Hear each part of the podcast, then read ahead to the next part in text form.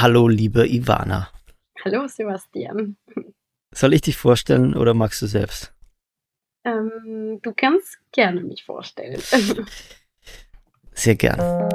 Wir hören heute Ivana de Vivanco zu. Ivana wurde 1989 in Lissabon geboren, wuchs aber in Chile, Peru und Ecuador auf. Sie studierte Kunst in Santiago und an der HGB in Leipzig. In ihren rätselhaft figürlichen, bisweilen psychedelisch bunten Bildern setzt Ivana sich mit ihrer südamerikanischen Heimat auseinander, mit Geschlecht, Sexualität, Familie und der christlichen Bildtradition. Es ist nahezu unmöglich, von ihrer surrealen, symbolhaften Malerei nicht in den Bann gezogen zu werden. Ivana lebt und arbeitet in Berlin. Dankeschön. Kann man das so, kann man das so sagen? Das war gut zusammengefasst. Ja, das, das war gut. Ivana, was verpassen wir, wenn wir deine Malerei nicht sehen können? Ja, alles. Weil das ist so die große Herausforderung, immer eine starke Form zu finden, um irgendwas vielleicht für die Welt zu machen oder einen Beitrag zu leisten. Alle möglichen Sachen, von denen man sprechen kann und man kann interessante Sachen sagen, sind wirklich in der Form zu finden. Deswegen, also die Form muss das wirklich tragen und eine eigene ähm, Unabhängigkeit entwickeln. Deswegen, wenn wir die Bilder nicht sehen, verpassen wir tatsächlich. Aber alles. was ist denn auf dein, was ist denn, was ist denn zu sehen auf deinen Bildern? Ja, also ich bin vor allem Malerin. Ich habe aber mich, ähm, also ich habe in den letzten fünf Jahren ungefähr auch die Rahmen des Bildes verlassen. Und jetzt bin ich auch in dem, in dem Raum ähm, mit Installationen, mit Skulpturen und mit anderen Medien, aber ich, ich bin vor allem eine Malerin. Ähm, ich habe sehr lange großformatige Bilder, fast ausschließlich großformatige Bilder gemalt, wo die Figuren und die Objekte lebensgroß meistens zu sehen sind. Und ähm, ich weiß nicht, ähm, und es interessieren mich viele Themen. und äh, es muss am, am besten ein sehr starkes Werk werden, was verführerisch ist und auch natürlich kritisch und aber lass uns lass uns doch lass uns doch mal ein bisschen in die Tiefe gehen. Lass uns mal auf das Motiv gehen. Ähm, weil ich finde dass das Motiv deine Kunst doch ganz stark ausmacht. Womit beschäftigst du dich da? Ja, unterschiedliche, ähm, mit unterschiedlichen ähm, Sachen, abhängig von dem Projekt.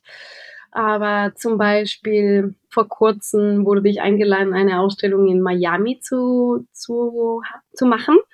Und ich dachte mir, wow, das ist eine großartige Gelegenheit, mich mit der Geschichte von dem Banana, von den Bananen auseinanderzusetzen. Eine sehr gewalttätige Frucht mit einer sehr schlimmen Geschichte, die leider sehr aktuell ist.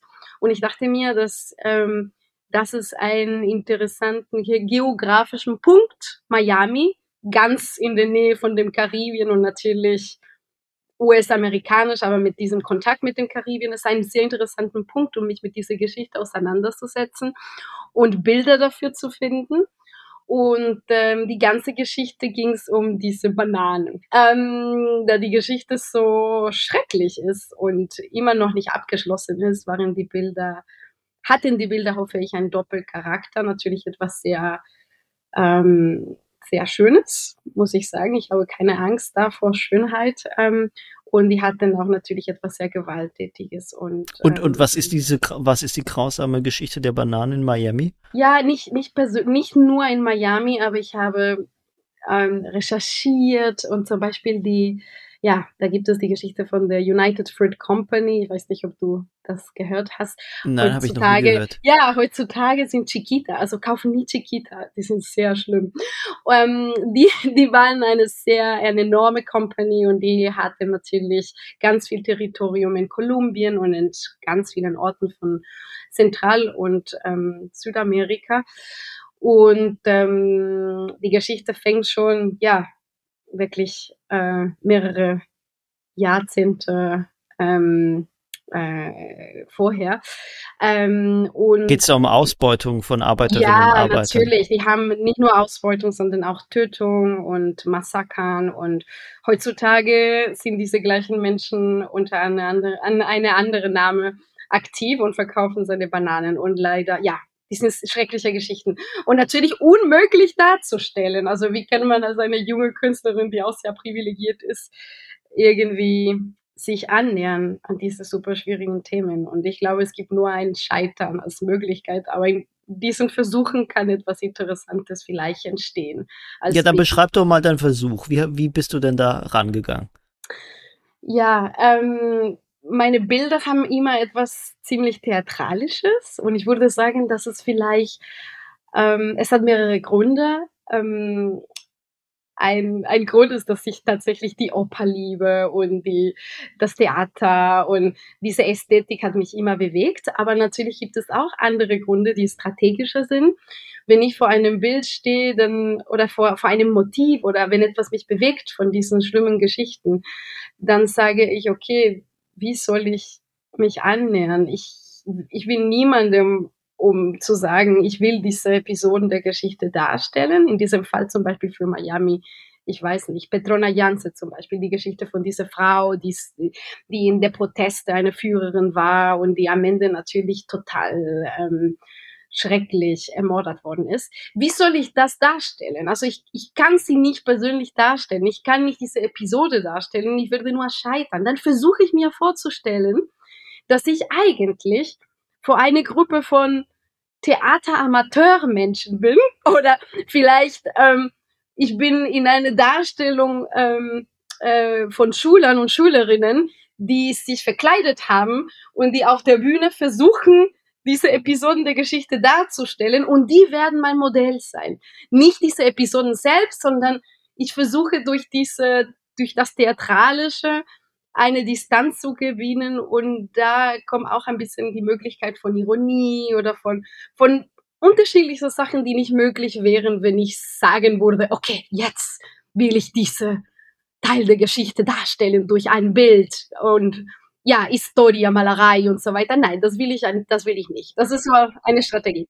Bedeutet, deine Bilder sind immer eine Inszenierung der Inszenierung? Das ist auch ein sehr barockes, eine sehr barocke Sache. Aber ja, ein bisschen. Die sind die Inszenierung von einer Inszenierung. Ja, das, das würde man so sagen.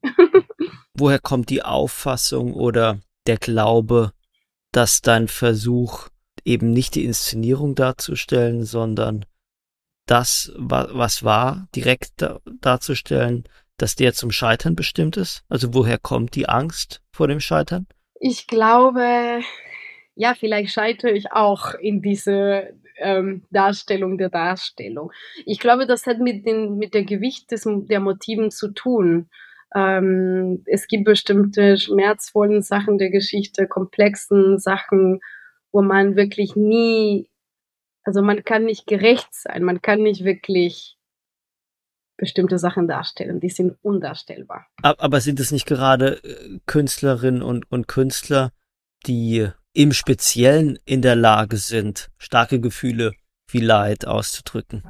Ja, das, das auf jeden Fall. Aber wenn es um bestimmte Geschichten äh, geht, ich glaube, tatsächlich, da bin ich vielleicht eine Pessimisten.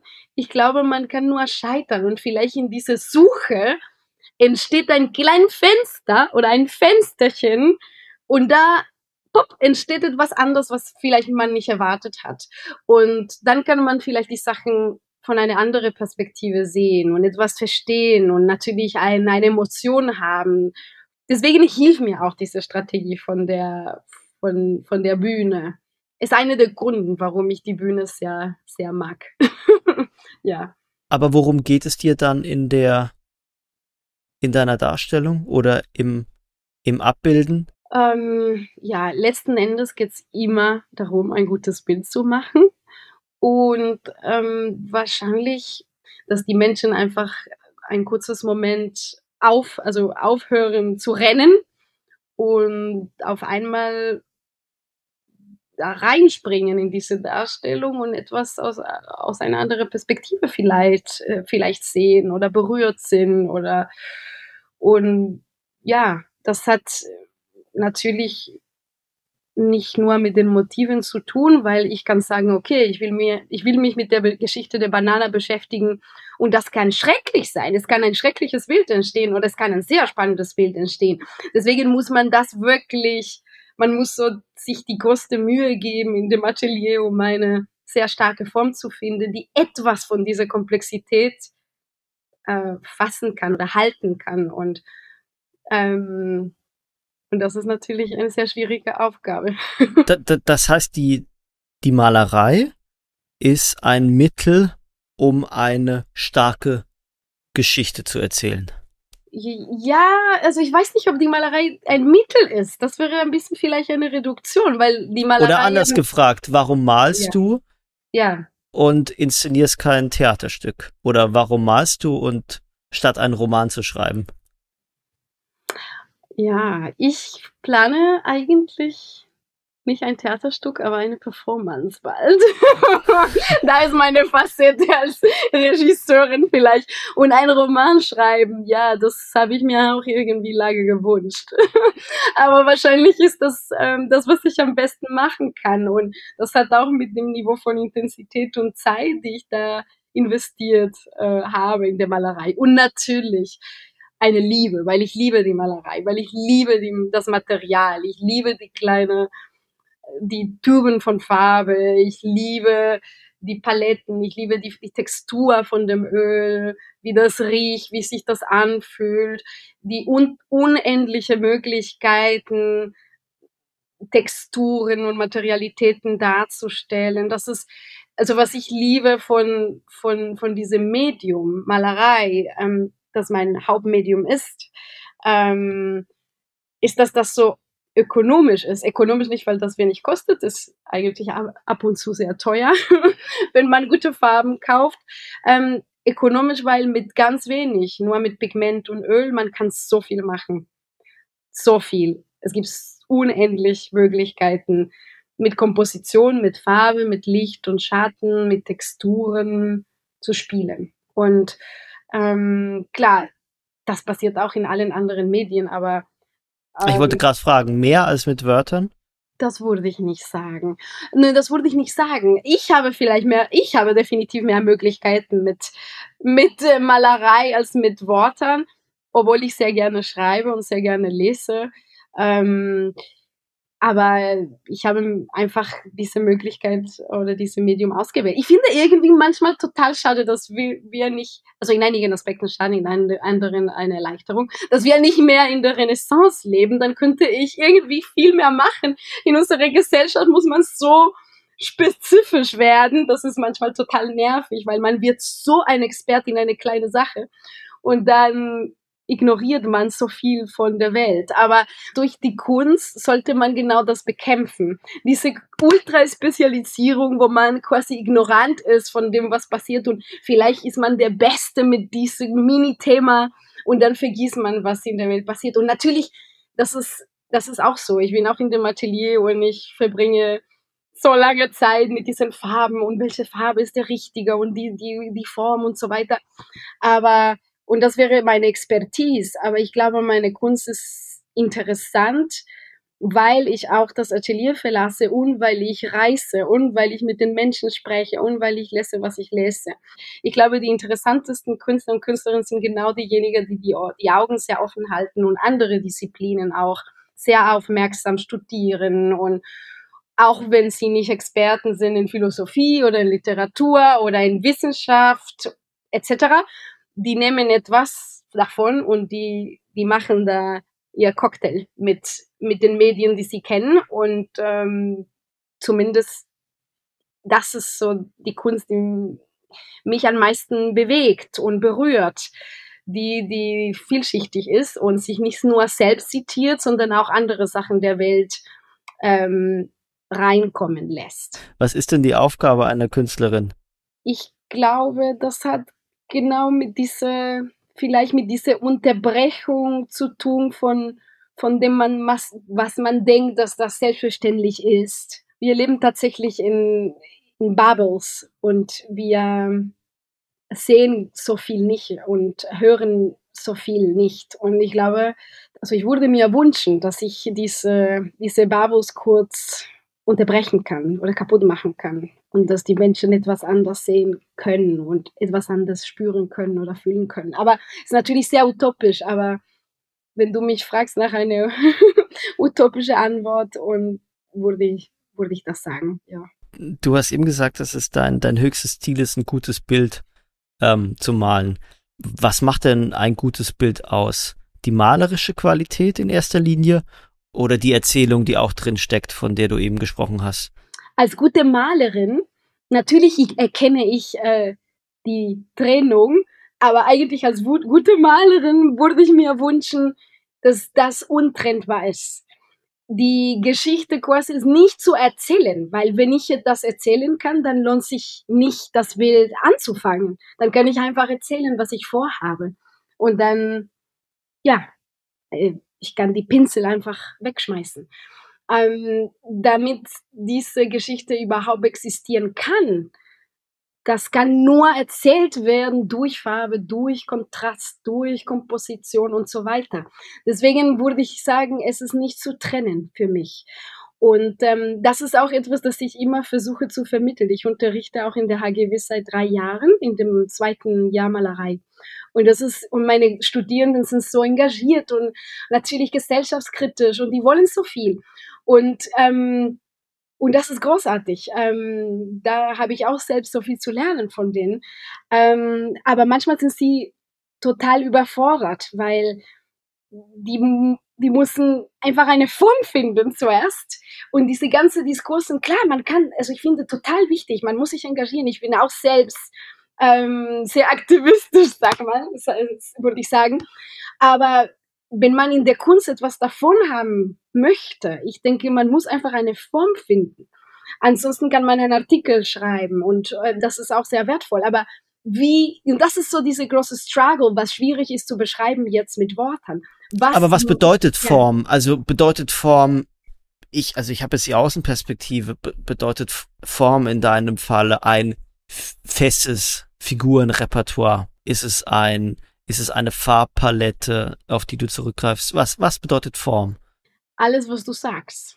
Das bedeutet, mit allen Mitteln zu arbeiten, die man hat als Malerin, nämlich Komposition, Zeichnung, ähm, ja, eine eigene Ästhetik, eine eigene ABC. Man muss so wie eine, eine eigene Sprache ein bisschen erfinden. Und das äh, das ist eine, eine Mischung natürlich von alles, was man, man gesehen hat und ein bisschen von hier und dort geklaut hat und die Sachen, die, die, die rühren waren. Und dann versucht man alles so ein bisschen zu schlucken und zu, zu verdauen. Und, ähm, und dann etwas Eigenes zu haben, zu, zu machen ähm, mit den Mitteln, die man da hat. Lass uns, lass uns mal in, in die Bilder reingehen. Ja. Auf die Figuren würde ich gerne kommen.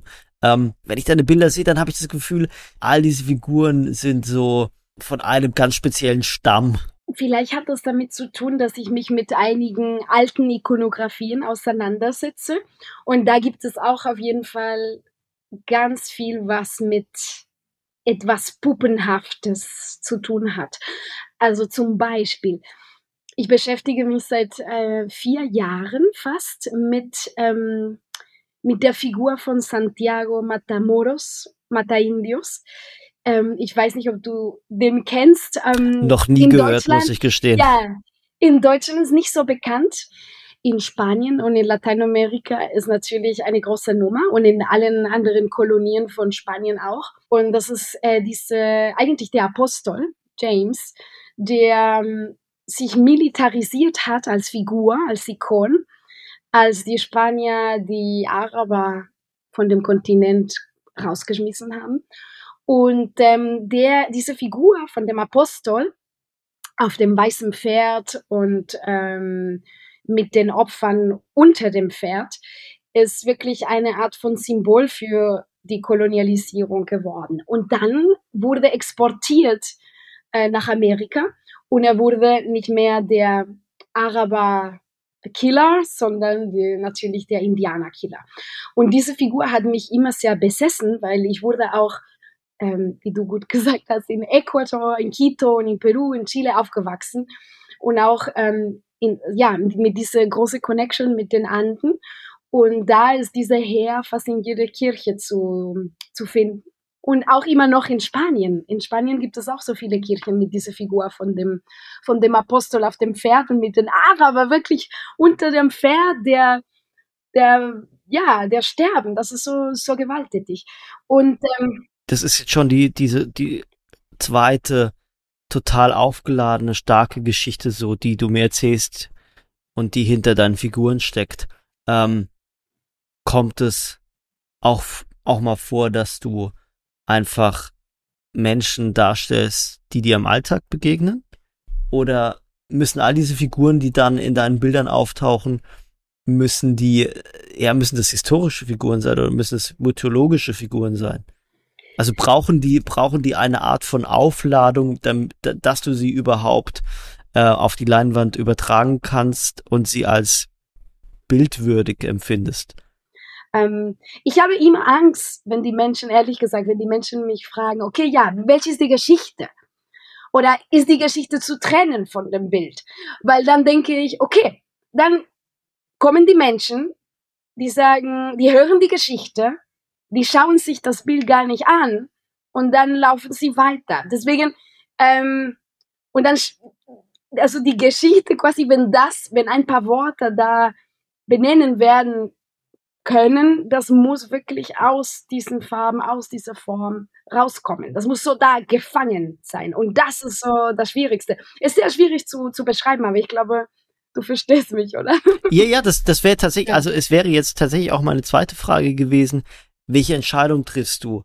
Geht es, wenn du, wenn du mit dem Pinsel vor der Leinwand stehst, geht es darum, welche Form setze ich?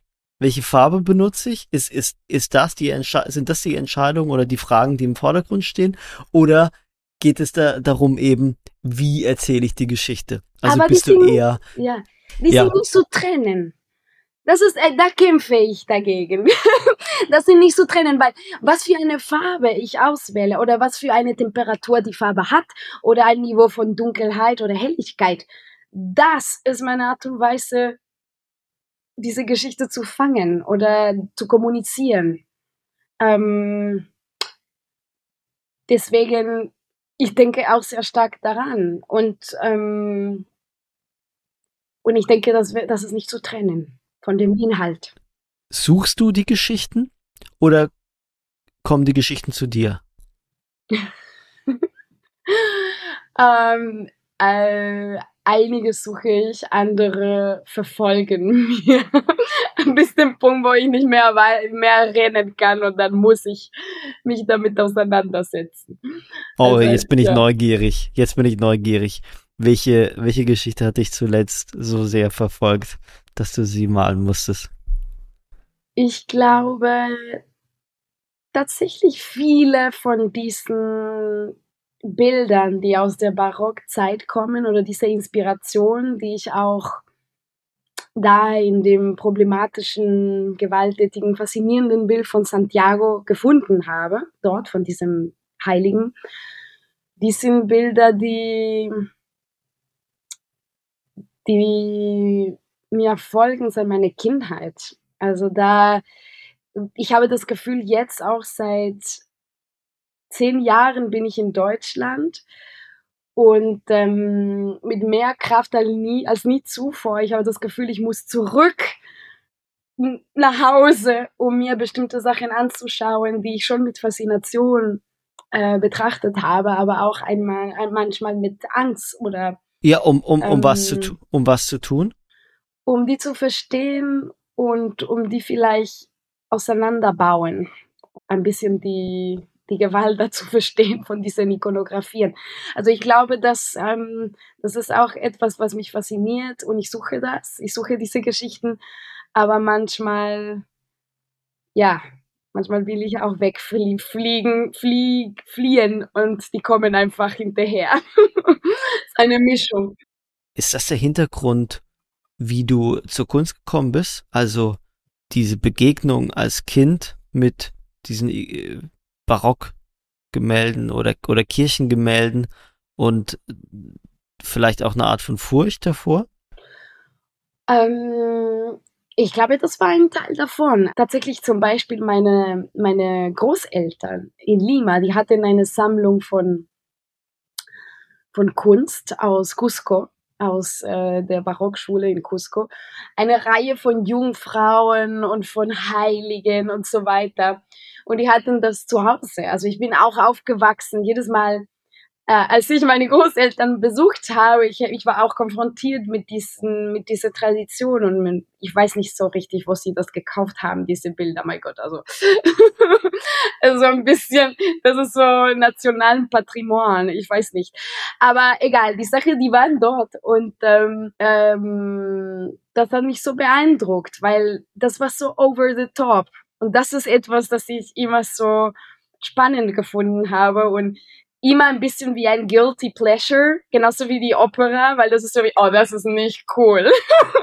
das ist irgendwie viel zu altmodisch und viel zu viel, genauso wie die, die Kunst des Barocks, die meine Großeltern hatten. Es gibt viel zu viel Blut, viel zu viel Tränen, viel zu viel Schweiß, viel zu viel, ähm, ja, Kronen von, wie sagt man das, Dorns, viel zu viel Schmerz eigentlich und over the top interessant, weil äh, deine, deine heutigen Bilder sind ja nicht gerade minimalistisch, oder? Nein, ich glaube, ich bin nicht eine minimalistische Person. Auch wenn ich mir das manchmal wünschen würde. Nein, ganz im Gegenteil. Ja, ich musste mich auch kontrollieren. Ich musste lernen, dass ich nicht alles einpacken musste auf einem Bild. Vorher dachte ich mir, oh ja, dieses Bild, dieses Bild muss alles haben. Und jetzt ist es so wie, nein, nein, Ivana, dieses Bild wird das haben. Und das nächste wird das haben. Und so, genau, also Schritt für Schritt. Ich muss nicht alles sagen auf einen Leinwand. Und das hat mir sehr, sehr geholfen. Und auch ähm, geduldig zu werden. Ich war, ich wollte wirklich viel zu viel und jetzt so wie, nein, ich nehme mir diese Zeit. Und in dem Aspekt denke ich, ich bin schon ein bisschen minimalistischer geworden. Aber äh, ja, weil ich einfach Entscheidungen treffen muss, wo ich bestimmte Sachen ähm, einfacher halten soll, als wie sie in meinem Kopf sind. Und auch ähm, äh, ich muss auch Sachen opfern in dem Prozess, wo ich ganz viel habe und dann auf einmal gibt es eine Figur, die weg ist und übergemalt worden ist oder ein Objekt, das auch nicht mehr da ist. Und das ist äh, sehr spannend. Also ich, ich, ich, äh, ich nehme dir das total ab, dass du jemand bist, der ähm, so viel Kreativität besitzt, dass er sich selbst eher zurückhalten muss. Aber kennst du auch Phasen des Blockiertseins, der Inspirationslosigkeit? Ist dir sowas schon mal begegnet?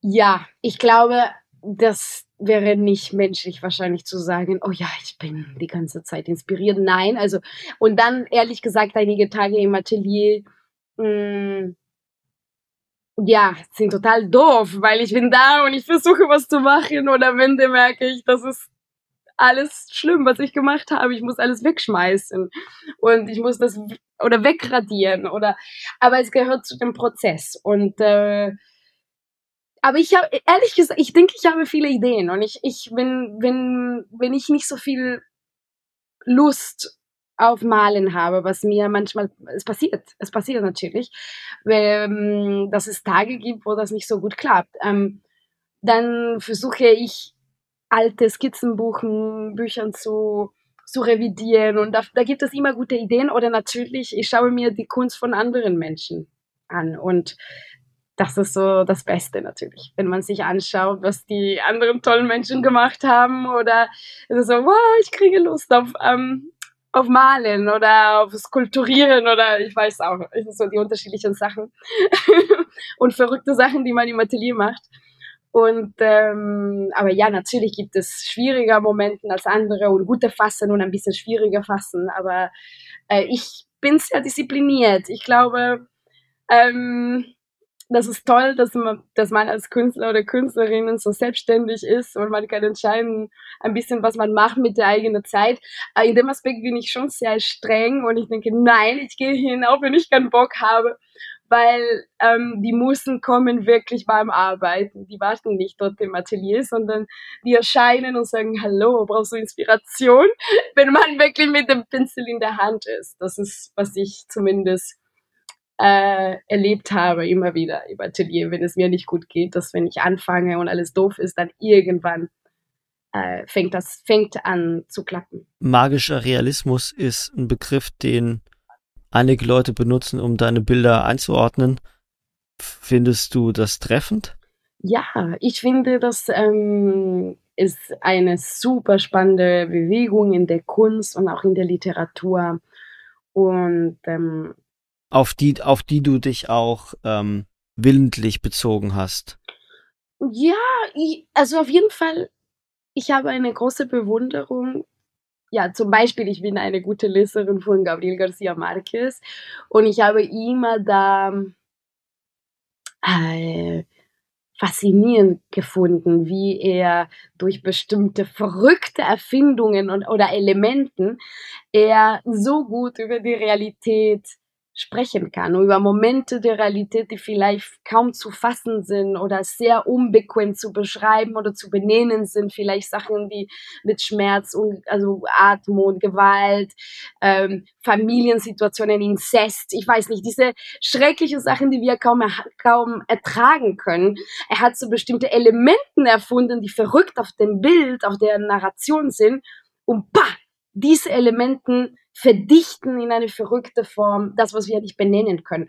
Und ich glaube, das versuche ich auch in gewisser Weise durch meine Kunst, durch bestimmte Sachen, die keine Worte haben, aber vielleicht diese sehr, diese Sachen halten könnten, die schwierig zu benennen sind und ähm, oder zu verstehen sind. Und da denke ich, hat man so viel zu lernen von von vielleicht von dieser Strömung, wenn ich das so nennen darf, magischer Realismus, ja. Jetzt hast du ja ähm, zuletzt in Leipzig studiert und in Leipzig auch gelebt und ähm, da gibt's ja einen sehr prominenten Maler, mit dem ich die eine oder andere Ähnlichkeit feststellen kann. Weißt du, wen ich meine? Nein, wem? Neo Rauch.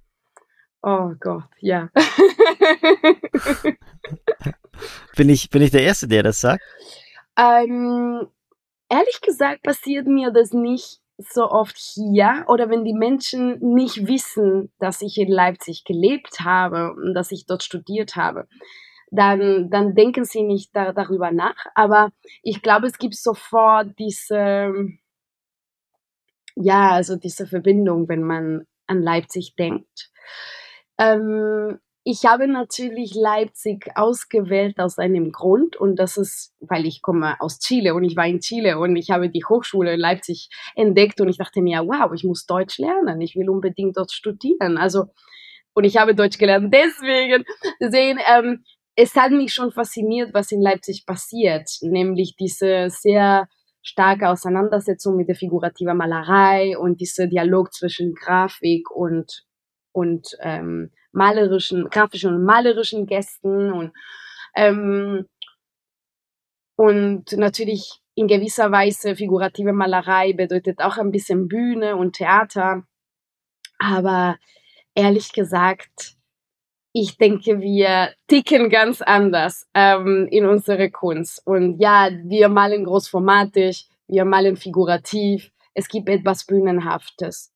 Ja, das muss ich zugeben. Ähm, das gibt es auch natürlich ähm, in so vielen Ländern und Strömungen und die, die Bühne hat äh, da eine enorme Rolle gehabt und, ähm, und das Theatralische und, und diese Geschichten ein bisschen erzählen quasi durch Malerei. Aber ähm, es gibt so viele Unterschiede. Zum Beispiel eine davon würde ich sagen, ist das Humor.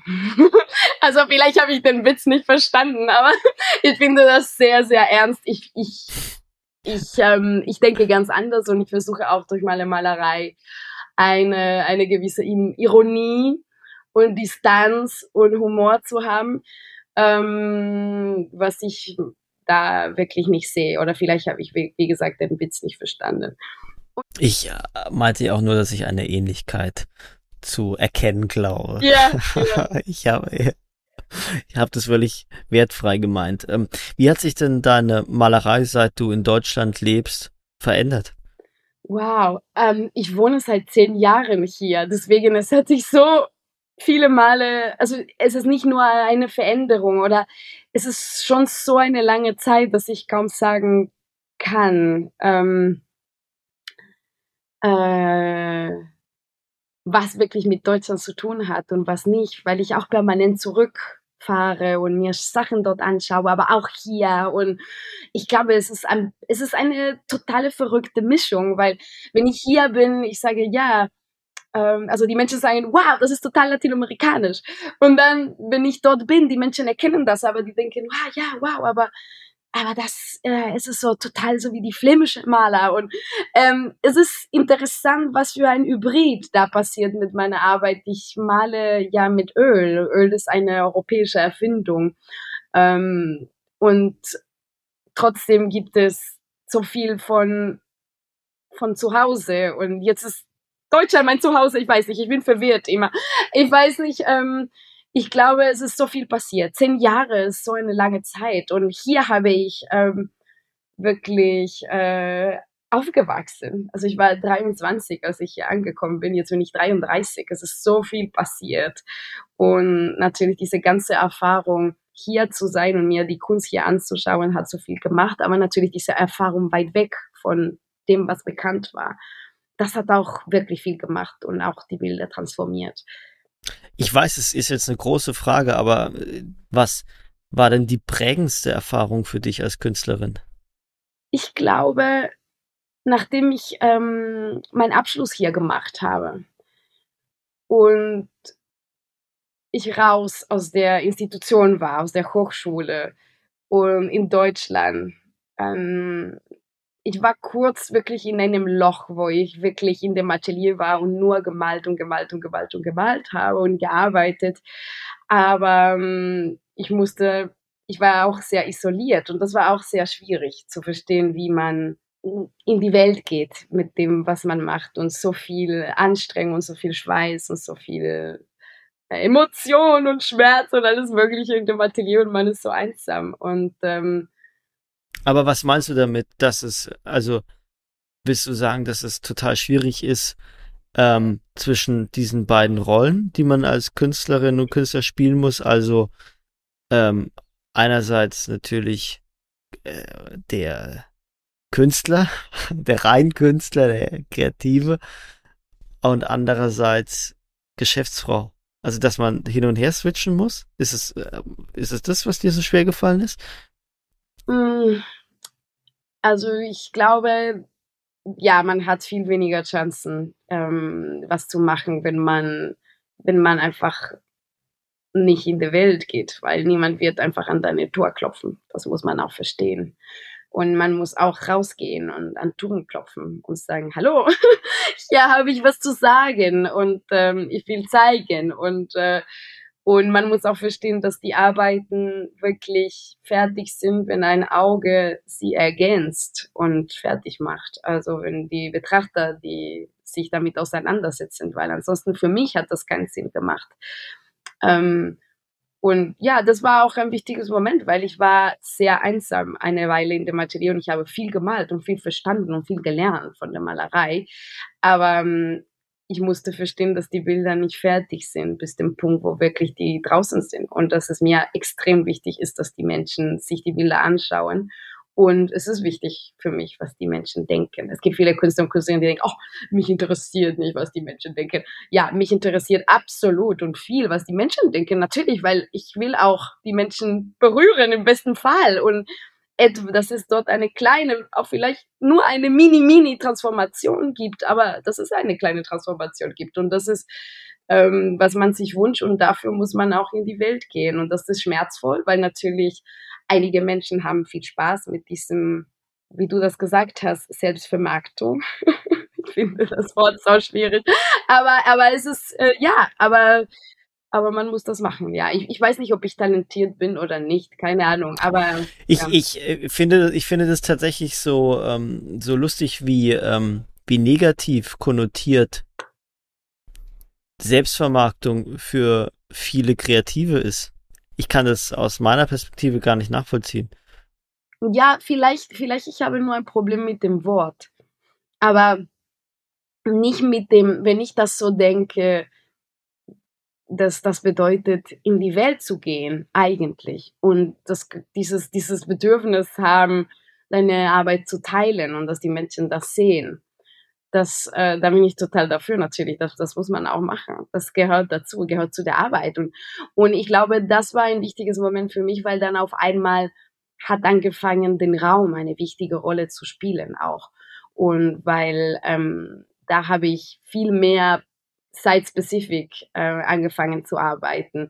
Und dann auf einmal hatten die, die, die Räume Farbe äh, an die Wand. Und dann habe ich Wandmalereien gemacht und dann habe ich Installationen gemacht und diese Reihe von Sachen, die sich ergeben könnte, weil ich einen Raum außerhalb meinen Raum hatte. und, und dann ist das ein wesentlicher Teil von meiner Arbeit geworden.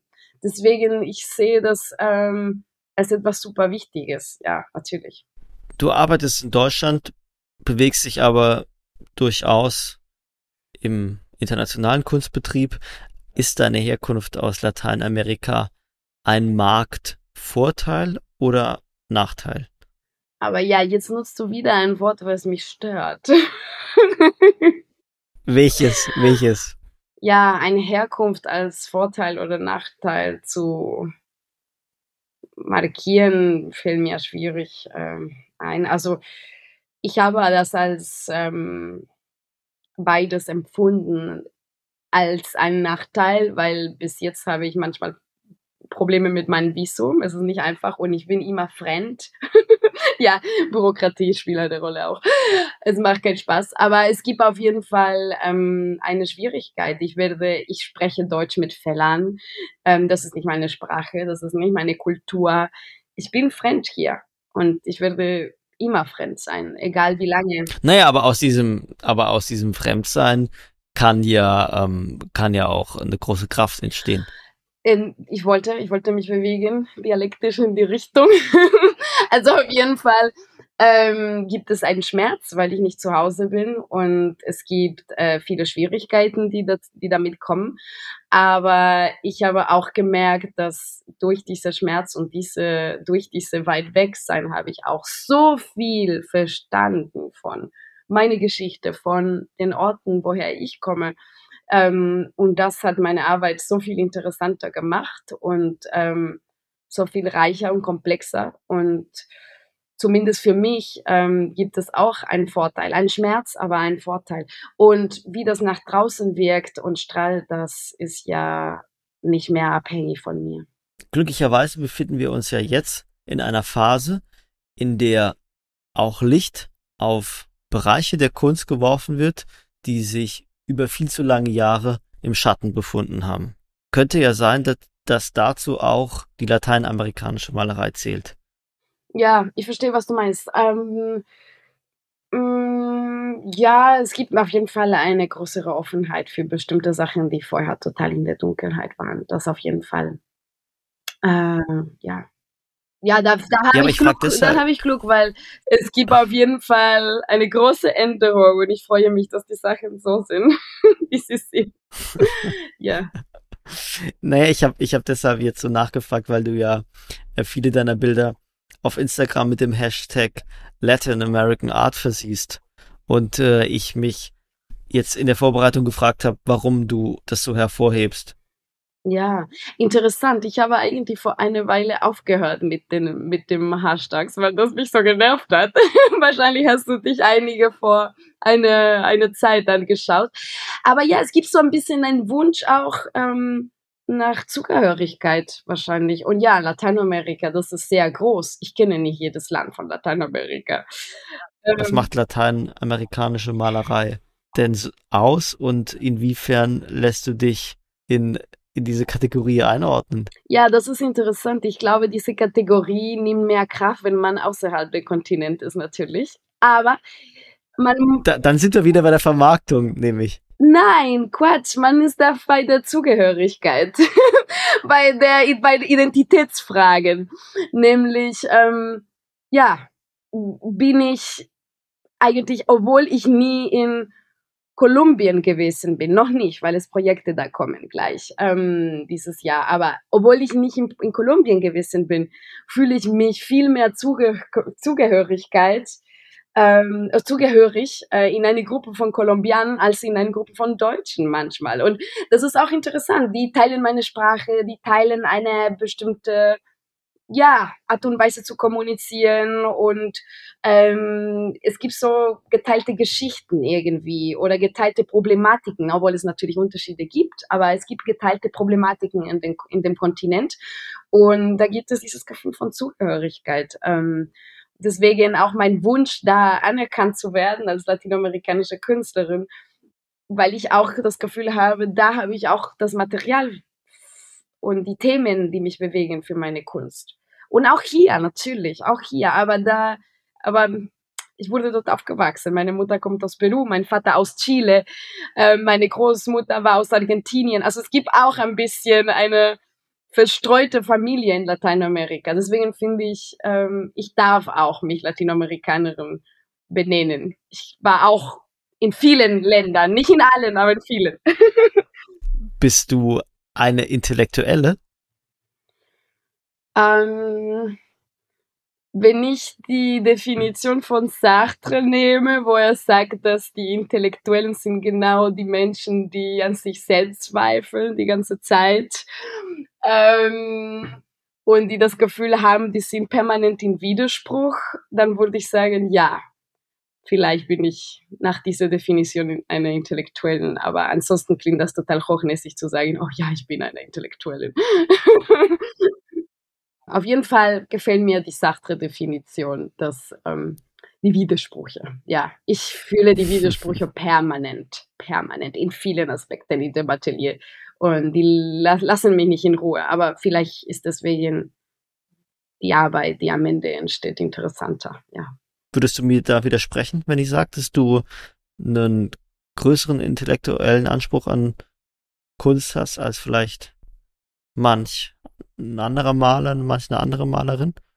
Ähm, ja, man musste einfach definieren, was, ähm, was das Naja, wäre. also ich kann es ich kann's gern, ich, ich kann's gern konkretisieren. Also de, deine Bilder sind einerseits gesellschaftskritisch, also du kritisierst mit ihnen die, die, die Auswirkung der sozialen Medien, Geschlechterrollen, Herkunft und dazu kommt ja noch äh, ein sehr umfassendes kunsthistorisches Wissen das du besitzen musst, weil du es ja, weil du ja immer wieder Bezug darauf nimmst und, und bestimmte Aspekte ähm, referierst. Ja, ich freue mich, wenn, wenn das ich weiß. Wuh, es klappt, das ist gut. Die ganze Anstrengungen. Das ist so etwas, das man lernen muss. Wenn, man muss bestimmte Sachen wiederholen bis dem Punkt, wo man die beherrscht. Wenn man die beherrscht, dann fängt man fängt man ähm, an, sich ein bisschen bequem zu fühlen. Und man darf ein bisschen davon behalten. Aber wenn man zu bequem wird, dann muss man sofort etwas ändern. Und das ist ein großer Unterschied zwischen dieser Arbeit und viele andere Arbeiten, wo man, wenn man eine Expertise erreicht und etwas schafft und kann, man einfach das wiederholen muss und in der Kunst nicht. Genau in dem Moment, wo du das schon hast und diese die, und du und du dich bequem fühlst, genau in dem Moment musst du das wieder verlassen und wieder unbequem werden und wieder die Sachen schwieriger machen. Und ich glaube ehrlich gesagt, und das ist meine Überzeugung, ähm, wenn der Prozess in dem Atelier zu bequem wird, es wird so langweilig. Und wenn äh, die Künstler nicht Langeweile haben, dann die aufmerksamen Betrachter und Betrachterinnen merken das auf jeden Fall.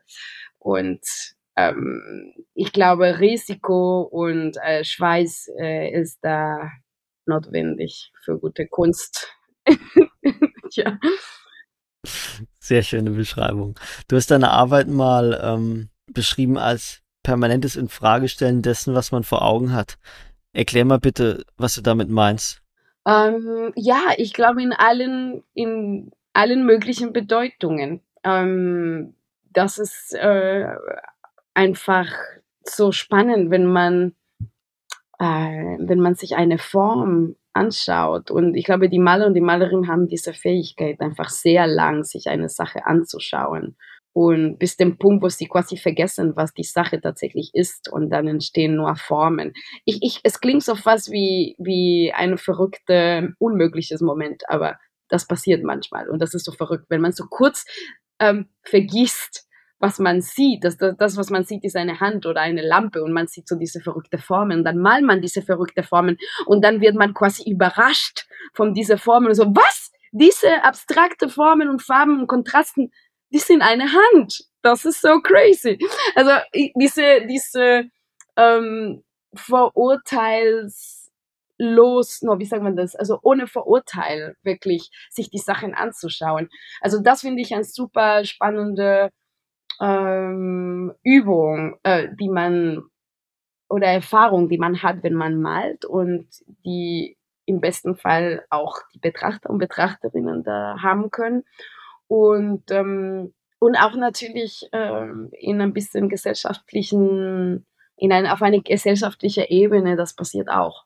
Wir sind total daran gewöhnt, bestimmte Sachen zu, zu glauben oder dass wir nicht mehr sehen, was da wirklich gibt. Und also das ist auch eine permanente Übung, die ich machen muss. Und ich muss permanent recherchieren. Und ich bin immer überrascht, wie naiv ich war, zum Beispiel vor, keine Ahnung, sechs Jahren. Ich dachte mir, ach ja, eigentlich, ähm, die Situation von den Frauen heutzutage ist so viel besser als vorher zum Beispiel. Und, und wenn man sich nur den eigenen Bauch anschaut, quasi wenn man so selbstzentriert ist, dann denkt man das, weil in Europa ist das so oder in den USA, aber eigentlich in der Mehrheit der Welt, also die große Mehrheit der Frauen heutzutage sind in viel schlimmeren Bedingungen als, ähm, ja, als ja, vor 10, 20, 30, 100 Jahren. Und die Gewalt hat sich extrem verschlimmert. Und ähm, solche Sachen vergisst man und man sieht die nicht. Und das ist ähm, natürlich total unbequem, aber ich glaube auch, es ist ähm, wichtig, wenn die Kunst genauso wie sie mit, der, mit den Formen das macht, mit auch diese Gesellschaft, gesellschaftlichen Aspekten ähm, da was nicht außer Acht lässt. Ja. Mhm. Was sollte jemand, der zum ersten Mal auf dein Werk stößt, idealerweise sehen?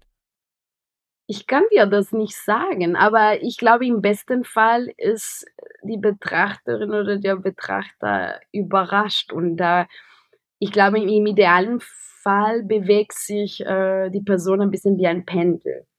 Und ähm, dann vor dem Bild, also was, was einige Menschen mir gesagt haben von meinen Bildern, ist, dass sie äh, am Anfang, die denken, oh, das, die sind so schön und so bunt und, und dann fühlen sie sich sicher und dann gehen sie rein und dann, wenn sie schon rein sind, dann denken sie, dass das wirklich eine ernsthafte Sache war und dass die Themen gewalttätig sind und dass, dass es einfach eine gewisse Ernsthaftigkeit gibt. Und, und dann und dann hat man vielleicht Angst und dann ist man wieder raus und dann ist man wieder verführt und dann bewegt man sich rein. Also am besten, denke ich, ähm, bewegt man sich zwischen diesen diesen Polen zwischen oder diese Extremen. Ähm, aber ja, abhängig von jedem Werk. Aber ich hoffe, ich berühre ein bisschen die Menschen und, ähm, und dass sie etwas Unbequemes spüren und dann auch gleichzeitig danach ein bisschen eine Halt und ein bisschen wie eine Umarmung. So wie, okay, ja, das war ein eine, eine starke, unbequemes Gefühl, aber hier ist auch das Werk, um dir ein bisschen eine Umarmung zu geben. Und dann wieder BAM und dann wieder Umarmung und so. ja. Ivana, vielen, vielen Dank. Das hat super viel Spaß gemacht. Dankeschön. Ich fühle mich um einiges schlauer. Oh, danke schön, Sebastian. Das war sehr nett. Und ja, danke schön, dass du mich eingeladen hast. Ich habe große Lust, die nächste Ausstellung deiner Bilder zu sehen. Auf was können wir uns denn in den nächsten Monaten freuen? Es gibt mehreres. Ähm, ich glaube, eine der größten Projekten, äh, Einzelausstellung für dieses Jahr ist in Madrid. Und äh, ich freue mich sehr, sehr darauf. Und ich bereite auch ganz viele andere Sachen, aber ich darf noch nicht so viel erzählen. Ivana, vielen Dank. Ich bedanke mich, Sebastian. Mach's gut. Mach's gut. Danke.